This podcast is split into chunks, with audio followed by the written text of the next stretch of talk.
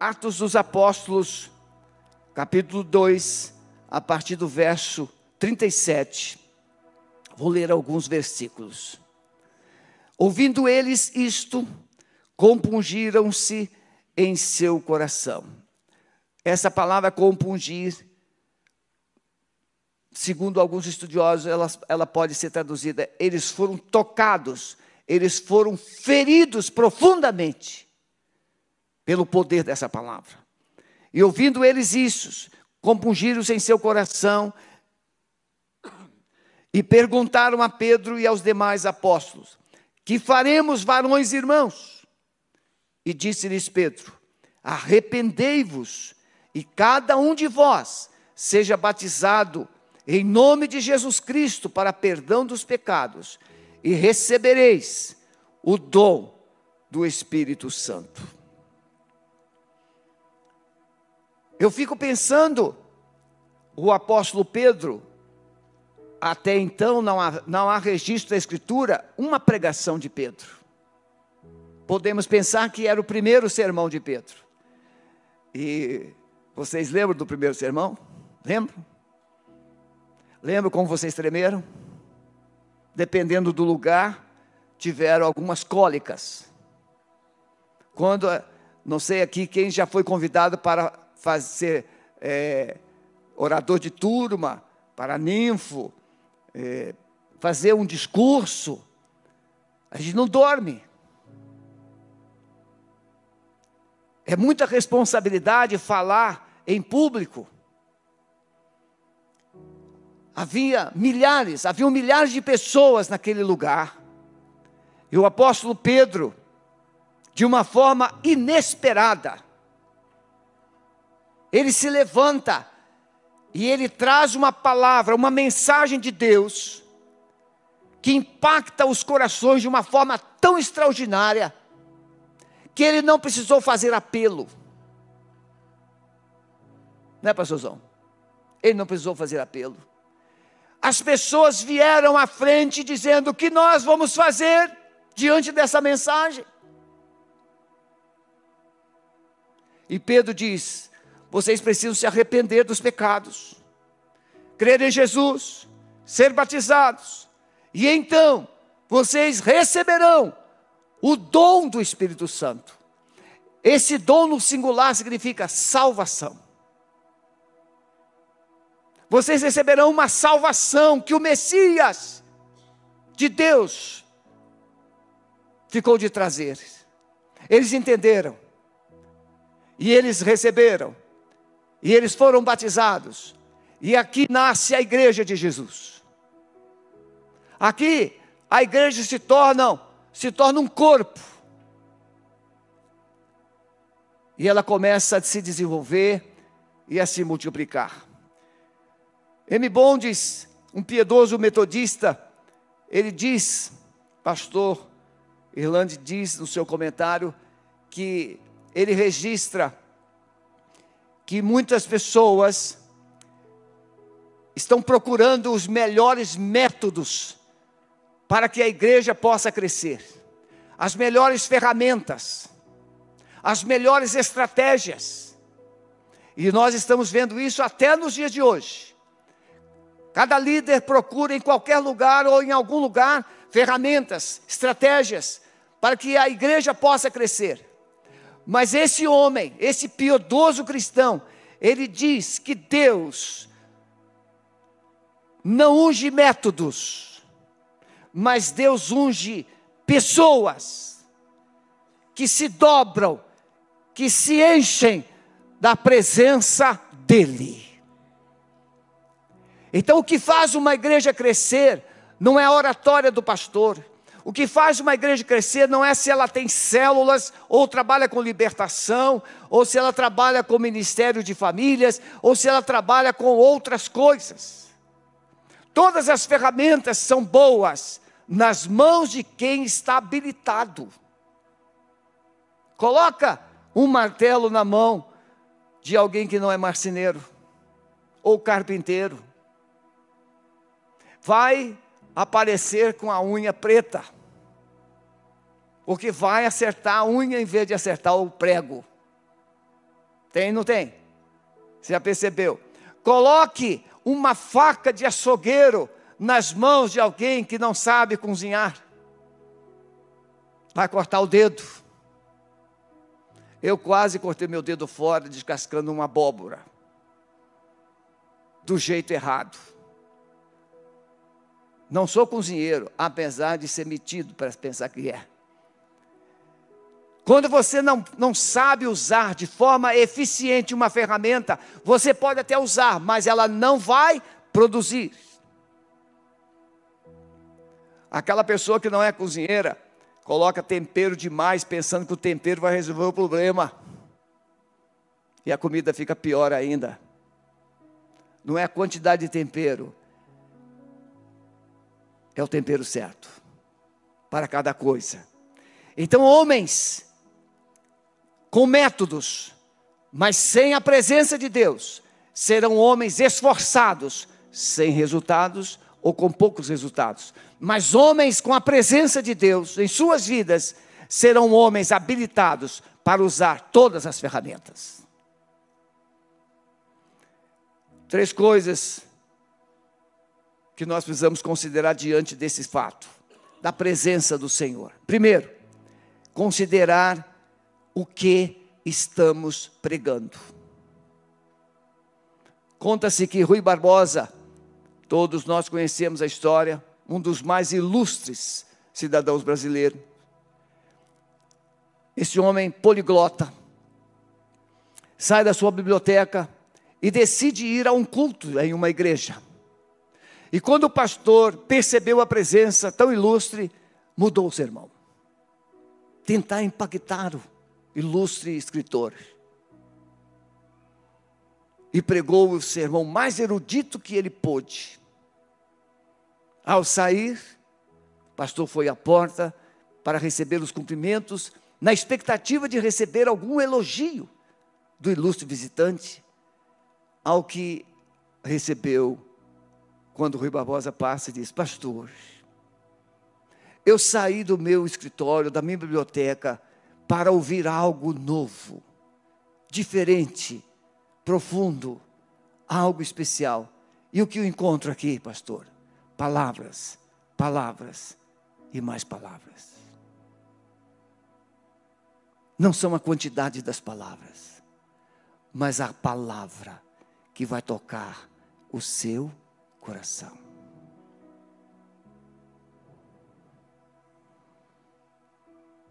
Às vezes, nossa, nosso coração, ele é tocado por uma palavra-chave. Por exemplo, feche os seus olhos. Pense agora numa palavra que você sonha ouvir aqui nesta noite. Pense. E agora, somente com o seu coração, diga: Amado Espírito Santo, fale ao meu coração.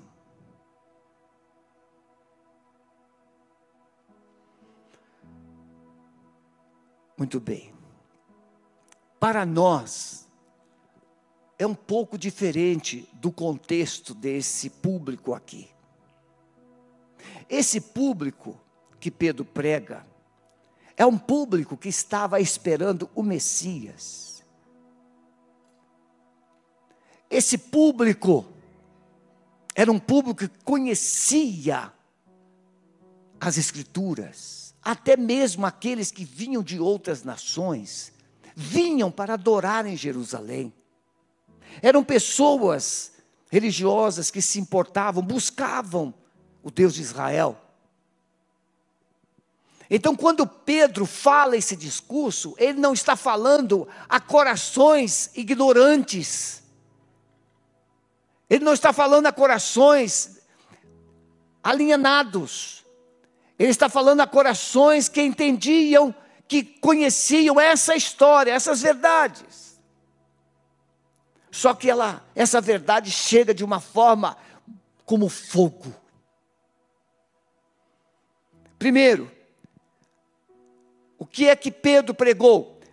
Pedro pregou sobre Jesus. Eu falei aqui de manhã. Pedro diz assim: Varões israelitas, escutai estas palavras: a Jesus Nazareno, varão aprovado entre vós por Deus, com maravilhas, prodígios, sinais que Deus por ele fez no meio de vós, como vós mesmos bem sabeis. Eles sabiam quem era Jesus, eles sabiam que Jesus fazia milagres, eles sabiam que Jesus ressuscitava mortos, eles sabiam que Jesus perdoava pecados, eles sabiam que Jesus era o enviado de Deus. Mas entre saber e receber e crer tem uma grande diferença. O coração está acostumado a ouvir algo sem entender o que está ouvindo. Muitas vezes um filho ouve da mãe, do pai, palavras que para ele não têm significado nenhum. Até que um dia, essa palavra é dita de uma forma diferente. E esse filho é alcançado. Esse coração é alcançado. Pedro pregou sobre Jesus, sobre a vida de Jesus, como Jesus viveu entre nós. Meus amados, a igreja, você que nem é da igreja, está em casa nos acompanhando, ou você que está aqui nos visitando, quem aqui nessa noite não é membro da igreja Alameda? Levante a sua mão, por favor. Um minutinho. Várias pessoas. Muito obrigado pela presença de vocês. Lá na galeria, quem? Quase toda a galeria não é da igreja.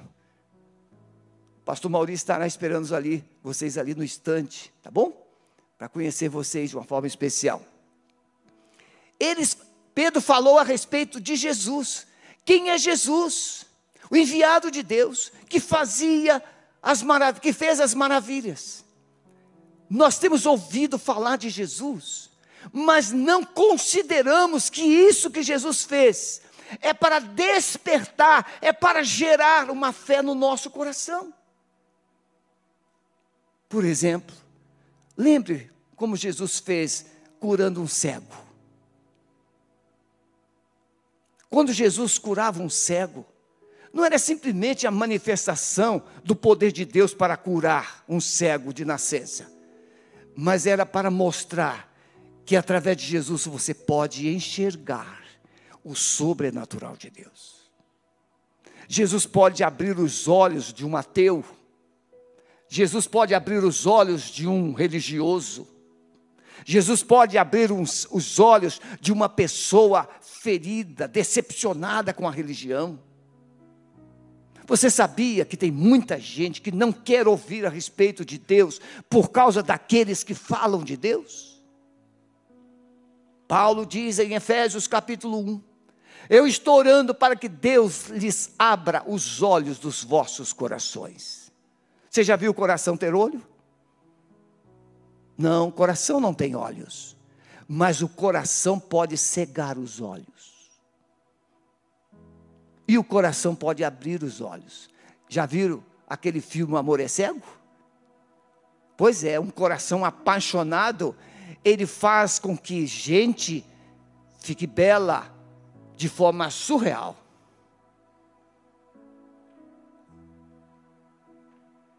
Abrir os olhos do coração. Porque o poder de Jesus tira a mágoa, o poder de Jesus tira a tristeza, o poder de Jesus tira a ferida, o poder de Jesus tira a decepção, o poder de Jesus tira tradição. Então Jesus abre os olhos dos cegos. Os judeus perguntaram: então nós somos cegos? E Jesus diz: porque dizem que veem Jesus, Pedro falou sobre a morte de Jesus. Quem é aqui que não sabe que Jesus foi crucificado e morto?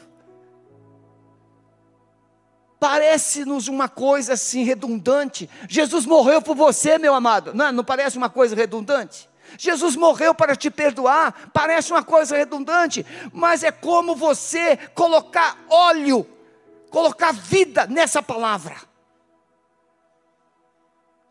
pastor Arley, antes de ser pastor, ele era um viciado, fora um executivo daqui. homem bem-sucedido, sócio de uma empresa, se envolveu nas drogas. Depois de ele lutar para esconder da empresa, lutar para esconder da família, lutar para, se, para esconder de todos e não conseguindo mais, ele pega os seus documentos, joga na lata do lixo, joga toda a sua pasta fora e ele desaparece no mundo e tornou-se um mendigo, um morador de rua por oito anos. Viciado em todos os tipos de drogas.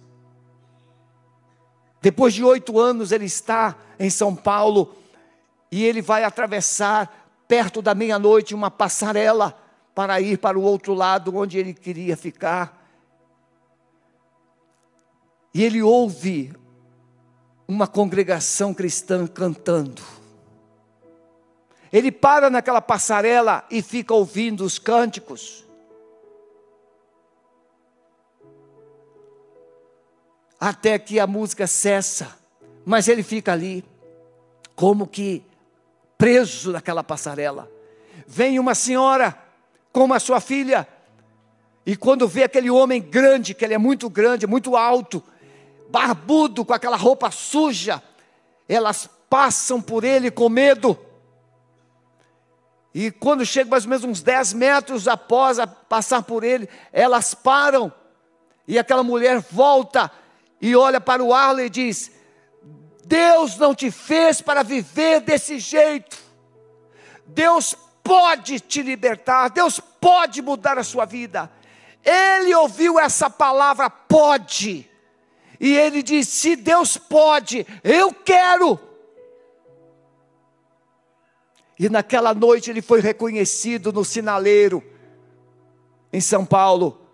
Aquela pessoa que o reconhecera, como reconhecer um homem depois de oito anos, barbudo, cabeludo, com uma roupa imunda, mas o Espírito Santo fez com que alguém o reconhecesse, chamou a sua família, ele foi tomado, levado para uma clínica de recuperação. A PIB de São Paulo o adotou, ele se tornou, formou-se em teologia e se tornou pastor de famílias da PIB de São Paulo. Hoje é pastor, escritor. Deus pode, mas ele que já havia ouvido tantas coisas, mas aquela palavra daquela mulher foi diferente. Deus pode. E ele diz: Se Deus pode, eu quero. Você está entendendo isso? Pedro está dizendo: Jesus morreu. Aquela, aquele público de Pedro sabia quem era Jesus e que Jesus tinha morrido, mas agora há uma unção, há uma presença, há um poder na palavra de Pedro. E quando Pedro diz: Jesus morreu para perdoar os pecados. E aquele povo começou a ser impactado. Jesus morreu por mim. O que estamos pregando como igreja? A ressurreição de Jesus. Quando se fala de ressurreição, é muito fácil falar de uma ressurreição histórica. Jesus ressuscitou, Ele está vivo. Não, você e eu ressuscitaremos. A morte não é o fim. Todos que morreram um dia ressuscitarão. Aqueles que morreram com Cristo ressuscitarão com Cristo. Aqueles que morreram sem Cristo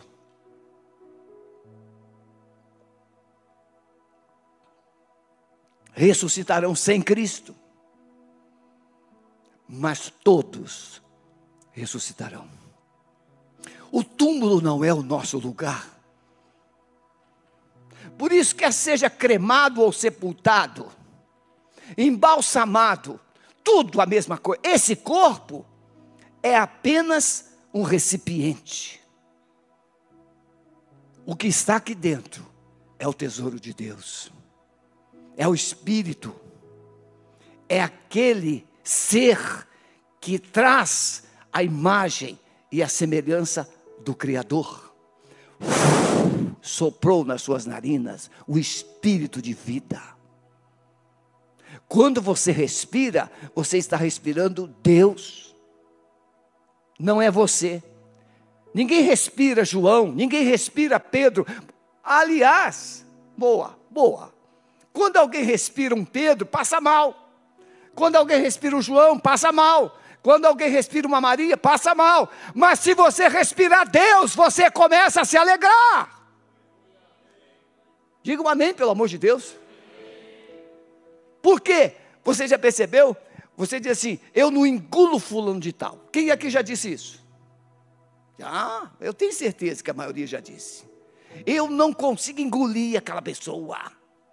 Pois é, mas quando você engole Deus, você fica saudável, abençoado, feliz, alegre.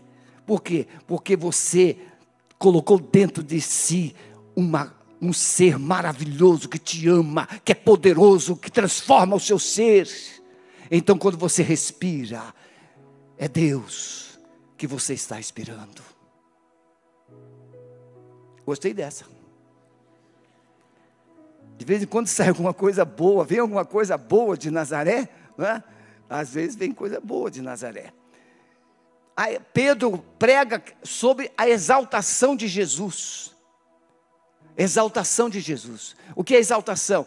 Cristo é Deus. Ele estava no céu. Então, o primeiro estado de Jesus, ele vai se humilhar, humilhação. Deixa a sua glória, a sua majestade, se torna homem, se encarna e vem morar entre nós. E vive como nós. Sente fome, sente sede, passa humilhações, ele chora, ele se alegra.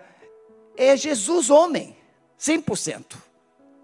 E como Jesus homem, ele vai até a cruz e morre, morre de verdade. Alguns dizem, conversava recentemente lá no, no Erasto eu fico conversando lá com as pessoas, quando elas querem, e uma diz assim: não, mas é eu, eu, na minha religião diz que Jesus não morreu.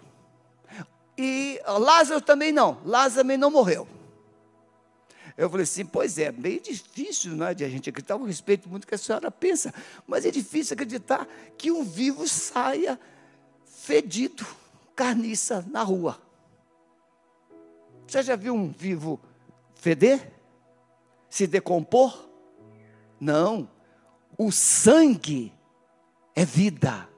Enquanto há sangue, esse corpo, ele se torna, ele mantém-se vivo. Mas se o sangue sai, o que sobra aqui é terra, é barro e vai feder. Pode olhar para quem está do seu lado, você vai feder quer queira ou não, vai feder.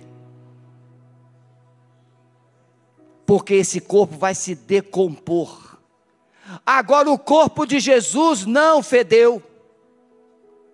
Porque o corpo de Jesus foi ressuscitado no terceiro dia. E então ele é assunto aos céus. E quando Jesus sobe com o seu corpo glorificado, ele retorna para o trono. E esse é o estado de exaltação. Ele se torna agora Deus como antes, só que com a experiência de ter vindo aqui, sentido a sua dor, de ter amado você como você é, entender a sua situação, e agora ele está à direita do Pai. Lembra que eu citei aqui, no louvor inicial? E fostes ressuscitados juntamente com Cristo e assentados com Cristo à destra, à direita do Pai. Lembra disso? Efésios 2,6? Pois é, Jesus subiu primeiro, ele é o primogênito, ele são, ele é, são as primícias dos que dormem, dos que ressuscitam. Ele ressuscita e ele abre caminho. Aí vai ressuscitando um de cada vez, um de cada vez, um de cada vez. E para onde quem ressuscita com Cristo? Vai sentando à direita do Pai, vai sentando à direita do Pai, vai percebendo lá a quantidade de cadeiras à direita do Pai, vai percebendo a quantidade de cadeiras à direita do Pai. Será que tem uma cadeira para você à direita do Pai?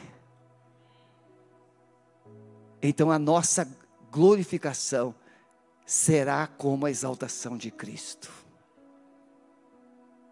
Ele ressuscitou ele foi exaltado à destra do Pai. Essa é a mensagem. É a mensagem que você está acostumado a ouvir, mas não mensura a profundidade o poder e a autoridade dessa palavra. Por exemplo, você crê que o mundo vai acabar? Você crê que vai existir um fim? Ou acha que a gente vai ficar aqui para sempre?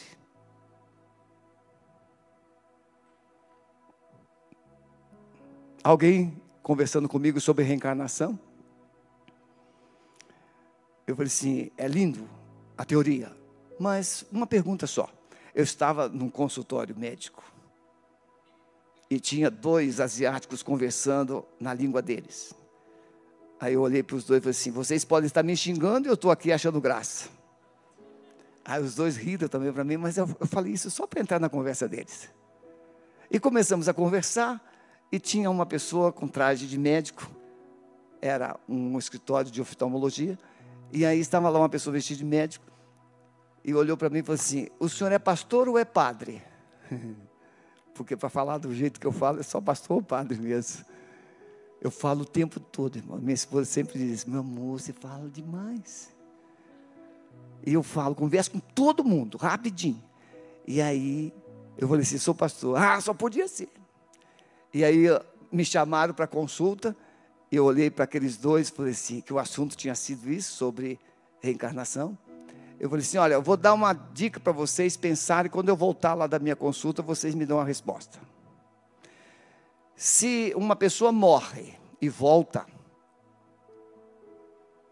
e nasce mais pessoas do que morrem, então me explique de onde vêm os espíritos da diferença. Se morreram 100 e nasceram 500, porque há 100 anos atrás, menos de 100 anos atrás, nós tínhamos um bilhão. Um bilhão de habitantes na Terra. Há 100 anos, menos de 100 anos atrás. Me explique de onde vêm os espíritos desses que ainda não morreram. Daqui a pouco eu volto. Quando eu cheguei, os dois não estavam lá. O que você está pregando? O que vocês estão pregando? a palavra de Deus. Segunda coisa, considerar o propósito. Qual é o propósito, o objetivo da minha pregação, da sua pregação, da pregação da igreja? A igreja prega o evangelho com que objetivo? Não é para competir, não é para desmoralizar, não é para ferir, não é para humilhar. A mensagem da igreja tem um propósito: salvar. Essa é a mensagem da igreja. Pedro diz: arrependam-se, para que sejam perdoados os vossos pecados. E vem assim, se você ler o capítulo 3 de Atos 19, e vem assim os tempos do refrigério pela presença do Senhor. O poder da pregação quebra toda resistência do coração. Na igreja que eu me converti, Nós tivemos um culto que um pregador de fora foi pregar, e ele falou do poder da palavra de Deus, pregou em Romanos 1, 16, 17, e ele falou do poder do Evangelho. E tinha uma mulher visitante, quando ele falou assim: o, o poder do, do Evangelho, poder da palavra de Deus. Uma mulher ficou igual uma cobra, começou a andar em círculo assim, rodando, igual uma cobra. Passou por baixo dos bancos. Ah, pastor, será que isso é verdade? Pois bem, eu, Maurício e Sueli, minha esposa, fomos visitar uma pessoa. Uma pessoa que sempre reclamava de tudo na vida.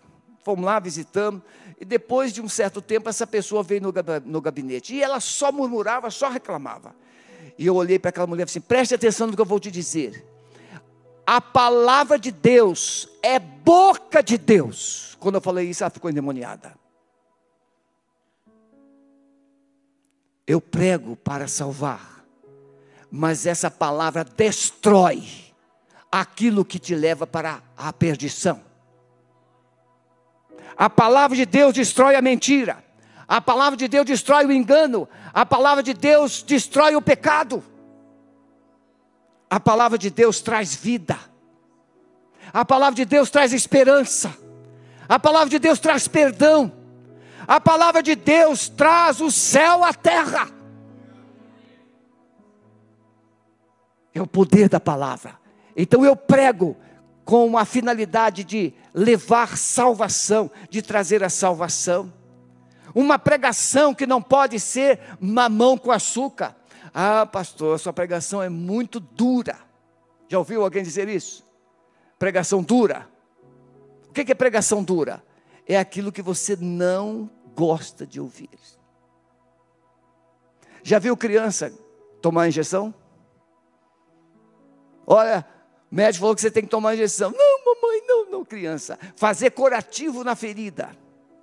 Gente, se tem uma coisa que a criança odeia é fazer curativo. Porque curativo tem que tirar o curativo velho, limpar a ferida, colocar remédio, e a criança não. A criança só quer que tire o curativo velho e coloque outro curativo em cima. Não precisa mexer. A palavra de Deus tem que mexer na sua ferida senão ela não vai sarar. A palavra de Deus tem que ir ao encontro do seu engano. Quer ver o engano? Gente amargurada. Salomão diz que um coração ofendido é como uma cidade sitiada. Ninguém chega perto. Gente machucada, gente ferida. Mas a palavra de Deus vem com o remédio do céu. A palavra de Deus vem te chamando para arrepender-se. A palavra de Deus vem para dizer para você que foi ferido por alguém, para você perdoar aquele que te feriu. Ninguém quer ouvir isso. Como é que eu vou perdoar, pastor, alguém que me feriu? Pois é, então continua com a sua ferida. A palavra de Deus revela a culpa do pecado, revela a necessidade de arrependimento. A palavra de Deus, ela vem para confrontar o seu coração como um espelho.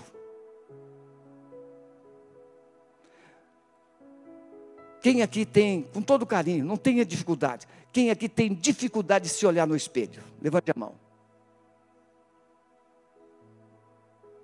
Tem uma pessoa. Tem um herói corajoso aqui. Sabe por que uma pessoa tem dificuldade de se olhar no espelho? porque não acredita naquilo que o espelho mostra. O espelho mostra o seu rosto bonito, mas a sua mente diz que está feio. O seu espelho mostra que você não é gorda, mas a sua mente diz que você é gorda. A palavra de Deus é um espelho que diz a verdade, que traz para você a verdade e liberta você do engano. Não há salvação sem arrependimento. Pastor, o que é arrependimento? Arrependimento é reconhecer que está errado. Quem aqui reconhece que é pecador? Levante a mão. Problema, viu? Tranquilo. Então todos sabem que são pecadores. E se o salário do pecado é a morte, é a condenação eterna, então por que então que você não vai para o inferno? Por que, que você então não será condenado? Por quê? Porque a palavra de Deus diz também que o salário do, do, do pecado é a morte, mas o dom de Deus é a vida eterna, através de Cristo Jesus, nosso Senhor. Veja, a palavra diz que você é pecador, a palavra diz que você está debaixo de um jugo de pecado, a palavra de Deus diz que você está numa escravidão, mas a palavra de Deus diz o caminho de você sair daí. Poder da palavra. Não há salvação sem arrependimento. Então, arrependimento é você reconhecer que é pecador, que é pecadora, e se render à verdade pedir perdão. É, homens gostam de ir ao médico, Linda Mir. Homens gostam de ir no médico. Você tem um homem em casa, sabe, né? Mulheres gostam de ir no médico? Mulheres, até sem ter nada elas vão. A mulher vai fazer preventivo. E o homem, quando tem que fazer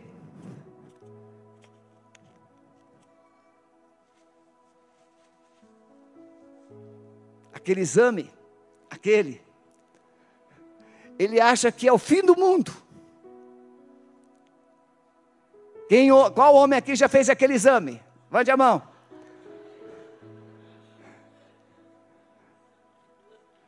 O meu pai, quando fez aquele exame, voltou assim no corredor do hospital. Falei assim, aí pai, foi tudo bem? Vamos embora! Arrasado. Aquele exame. A mulher não. A mulher, ela se previne, ela se trata. Arrependimento, você precisa reconhecer que é pecador. Você precisa reconhecer que o pecado mata, condena. E você precisa desejar o perdão de Deus. Crer que Jesus pode te perdoar. É isso que Pedro pregou. Arrependei-vos, crede, recebereis o dom, o perdão dos vossos pecados. Você crê que Jesus pode te perdoar? Tem pecado que Jesus não perdoa? Não tem. Sendo confessado, não tem. Jesus não perdoa o pecado que não é confessado. Mas a palavra de Deus diz: se confessarmos os nossos pecados ao Senhor Jesus Cristo, Ele é fiel, Ele é justo para nos perdoar os pecados e nos purificar de toda a justiça. O perdão de Deus. A mensagem que a igreja prega, é uma mensagem de salvação. Recebereis o dom, recebereis a salvação, recebereis o presente de Deus, a salvação de Deus. A pregação deve produzir não somente arrependimento, mas a pregação deve trazer Deus para o seu coração. Pedro apresentou Jesus como Senhor, Jesus como Messias, Jesus como Salvador. E Ele está aqui nesta noite Disse-lhes Pedro: Arrependei-vos e cada um de vós seja batizado.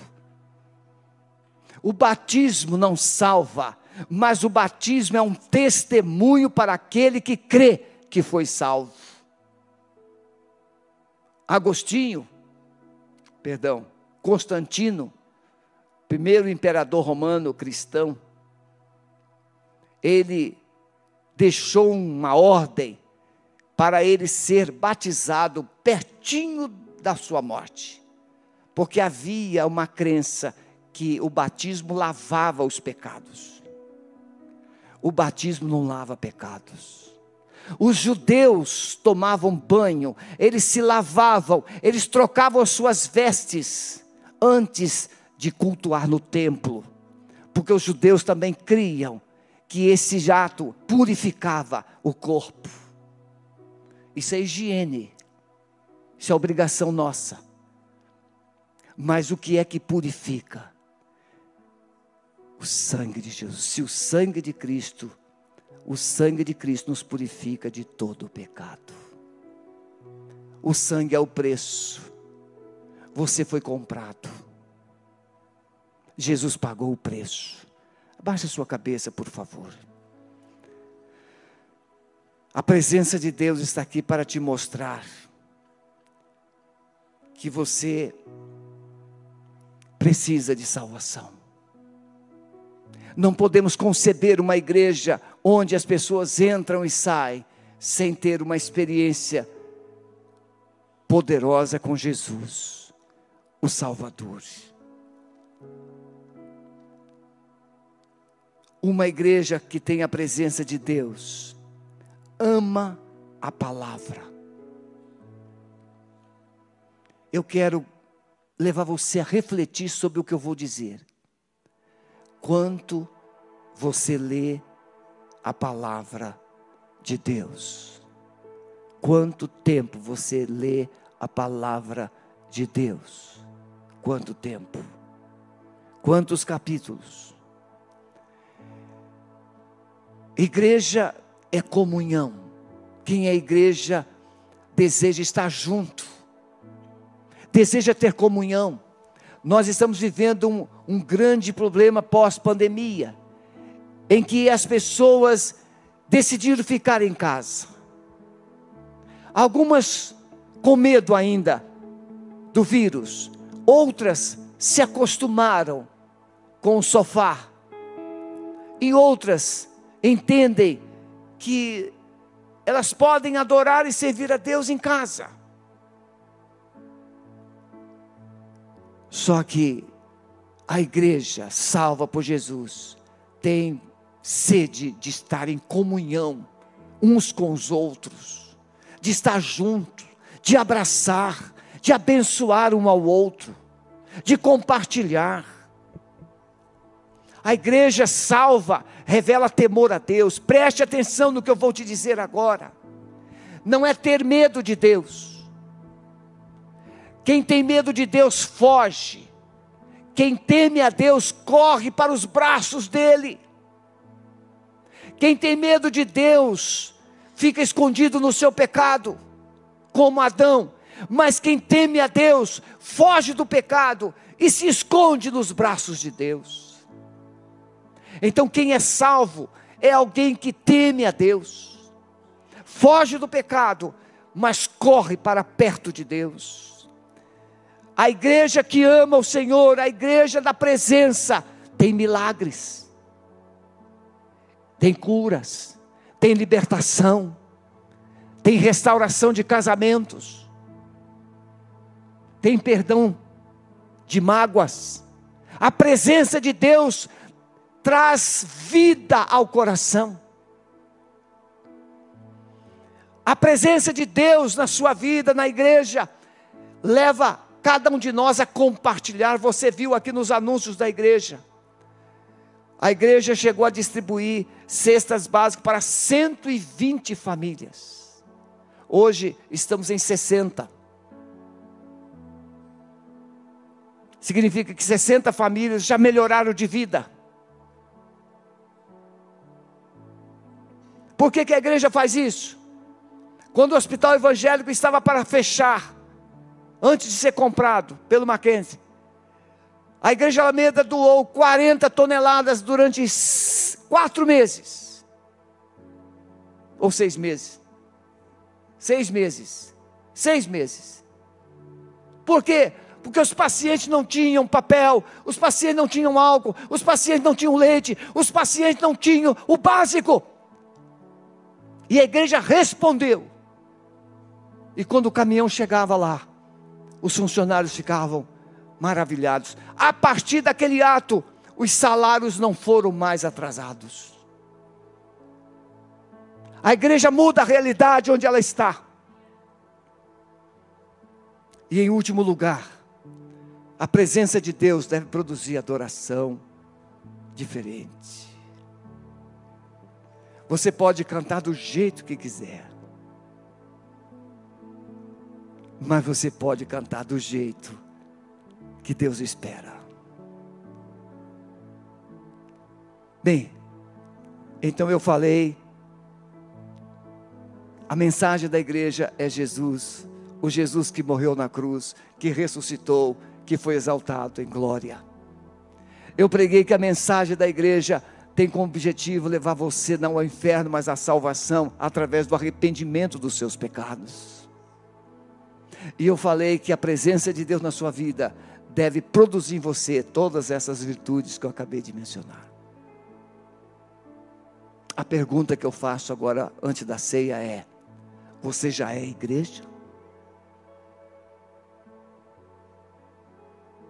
Você já é igreja? Que igreja é o corpo de Cristo? e Cristo amou você. Cristo deu sua vida por você. Cristo morreu por você. Cristo perdoou você. É isso que Ele espera da sua vida. Nada mais, nada menos do que Ele fez. Pastor, eu quero ser igreja. Mas eu quero ser essa igreja que faça diferença. Eu quero ser essa igreja que tem a presença de Deus. Porque talvez você diga assim: eu ainda não estou na igreja porque tem muita gente errada. Talvez tenha gente errada na igreja, porque você ainda não é igreja. E você pode fazer diferença. Você gostaria de ser esta igreja cheia da presença de Deus? Fique em pé onde você está. Eu quero ser essa igreja. Eu quero ser esse cristão cheio da presença de Deus.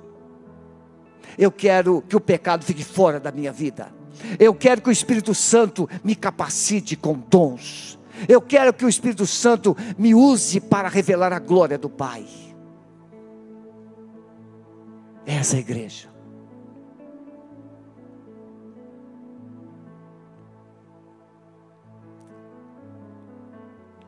E aí, sabe o que, que Jesus fala para essa igreja que é tudo isso que, vou, que eu falei para vocês? Ele diz assim: agora, venha sentar-se à mesa comigo, porque a mesa é lugar de comunhão.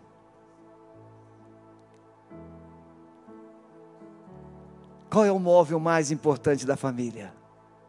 É a mesa. Você pode dizer que é o fogão, você pode dizer que é a geladeira, você pode dizer que é a cama, mas não é. É a mesa. A mesa é o único lugar que a gente olha as pessoas nos olhos, que a gente compartilha, que a gente divide, que a gente chora junto. Você poderia orar um minutinho com a pessoa que está do seu lado? Abençoar essa pessoa? Se você não ficou em pé, fique em pé agora, por favor. Faça isso. Ore um minutinho.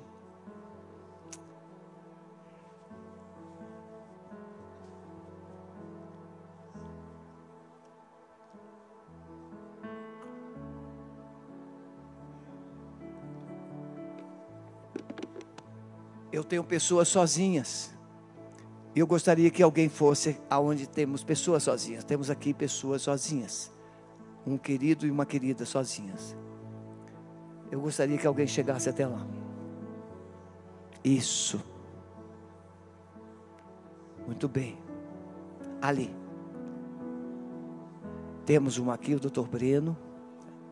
Está sozinho. Isso. Lá, filhinha. Ali, uma irmã sozinha ali. Isso. Lá atrás. Lá atrás. Ah lá. Ela. Tem mais alguém sozinho? Isso. Se você é igreja, dê uma palavra agora para essa pessoa que está com você. Se você é igreja, derrame uma unção sobre essa pessoa. Se você é igreja, traz uma palavra de esperança para esse coração. Porque você não veio aqui somente para receber, mas para dar também.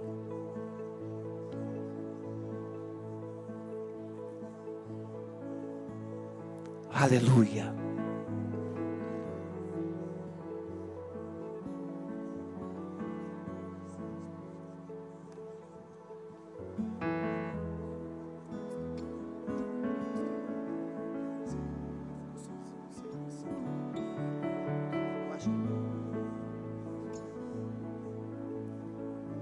Todos estão orando com alguém? Ficou alguém sozinho ainda? Levante a mão. Não, então vamos. Olha para mim agora. Bem, eu falei tudo isso. Jesus, ele disse para a igreja celebrar a ceia. Duas ordenanças que Jesus deixou: batismo e ceia. Quem deve participar? Você que já aceitou Jesus como Senhor e Salvador. Você que está em comunhão com Cristo. Você está convidado. Alguém aqui não recebeu o cálice? Levante a mão que alguém vai levar até você. Lá na galeria todos receberam? Aqui embaixo alguém não recebeu? Temos ali. É, quem é que está com o cálice? Mateus. É só levantar a mão bem alto e esperar um pouquinho. Isso. Temos aqui três pessoas aqui. Mantenha a, a, mão erguida aí, aqui no corredor, Joyce. Aqui, Joyce, aqui no corredor. Ah, já chegou aqui, Joyce. Ficou mais perto. Aqui, meu querido, aqui na frente. Aqui, isso. Mais alguém não recebeu? Lá atrás, Joyce. O avô, vovô do, do, do Rafa. É o vovô do Rafael, não é? Isso. Viu como é que eu já estou te conhecendo de longe? Vovô do Rafael. Está aí o Rafael? Está aí? Ô, Rafa. Vem cá, Rafa. Vem cá. Vou trocar o cálice com o Rafael. Bem, irmãos, a pandemia já nos permite algumas coisas. A ex-pandemia, né, doutora? A ex-pandemia. Agora você pode. Vem cá, Rafael. Vamos trocar juntos. Você já abriu? Não vou trocar o pão, mas vou trocar o cálice com você. Então abre e pega o pão. Você já está mastigando o pão ou é chiclete? Chiclete? Então, ali, ó, tem uma lixeirinha ali. Vai lá, joga esse chiclete fora. Vai lá. Ali, no cantinho. Vai lá, lá onde o Mateus está. Vai lá. Isso. Não pode comer o pão de Jesus com chiclete na boca.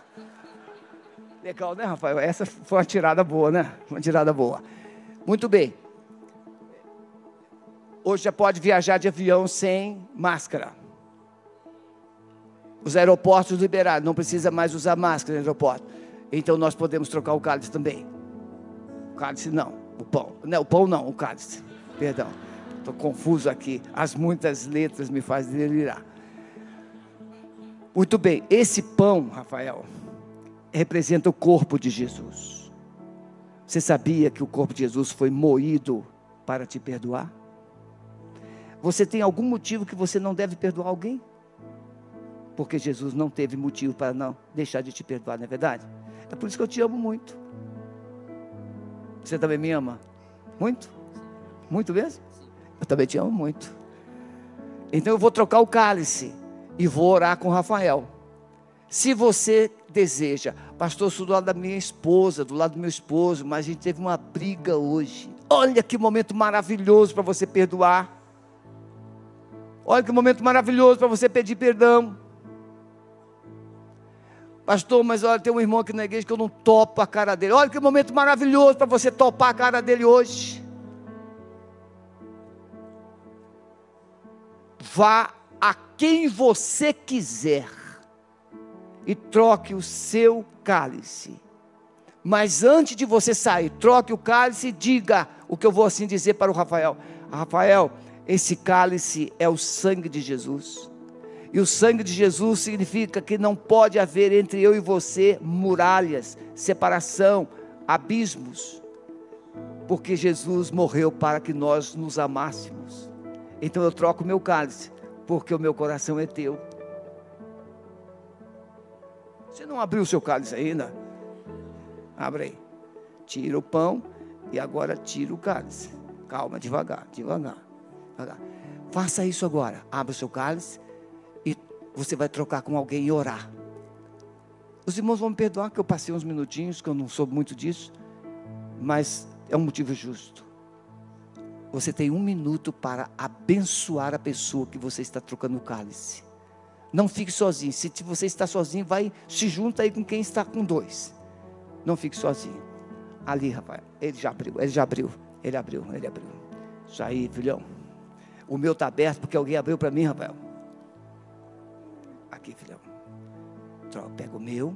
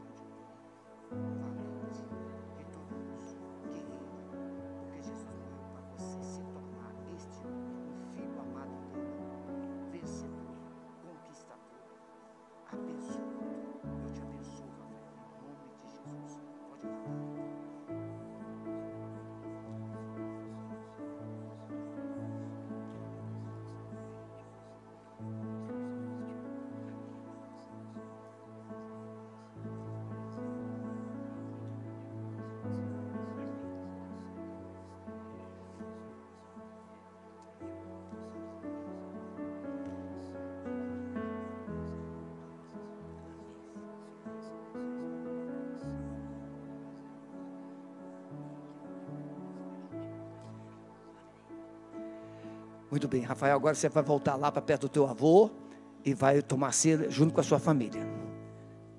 Jesus disse assim: Este cálice é o meu sangue, este pão é o meu corpo. Tomai, comei, bebei dele todos, fazei isso em memória de mim. Comamos e bebamos, irmãos, lembrando de Jesus.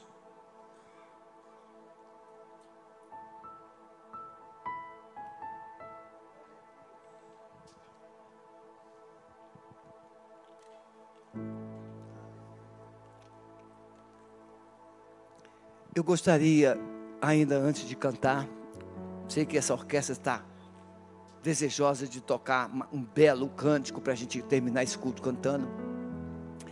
Quem presente aqui, você na em casa, coloca aí no chat ou no chat. Olha, eu senti a presença de Deus aqui na minha sala. Pode escrever aí. Você experimentou a presença do Espírito Santo aqui neste culto. Isso aconteceu com você? Amém? Então eu profetizo que a sua semana será diferente. Você vai ter a palavra para as pessoas que estarão próximas de você. Você vai romper. Ricardo, você vai experimentar coisas esta semana, tanto na área profissional quanto na área da sua família. Coisas tremendas vão acontecer. Vamos adorar o Senhor. Senhor, nós abençoamos o teu povo. Você que está em casa, nós encerramos aqui a nossa transmissão e abençoamos a sua vida e a sua casa e a sua família. E todos que estão aqui, que o amor de Deus, o nosso Pai, a graça maravilhosa de Jesus Cristo, Filho, e as consolações do Espírito Santo, seja com a sua vida e com a sua casa, com a sua família e com todo o povo de Deus espalhado em toda a terra, agora e para sempre. Amém. Adoremos e com esse cântico nós estaremos encerrando.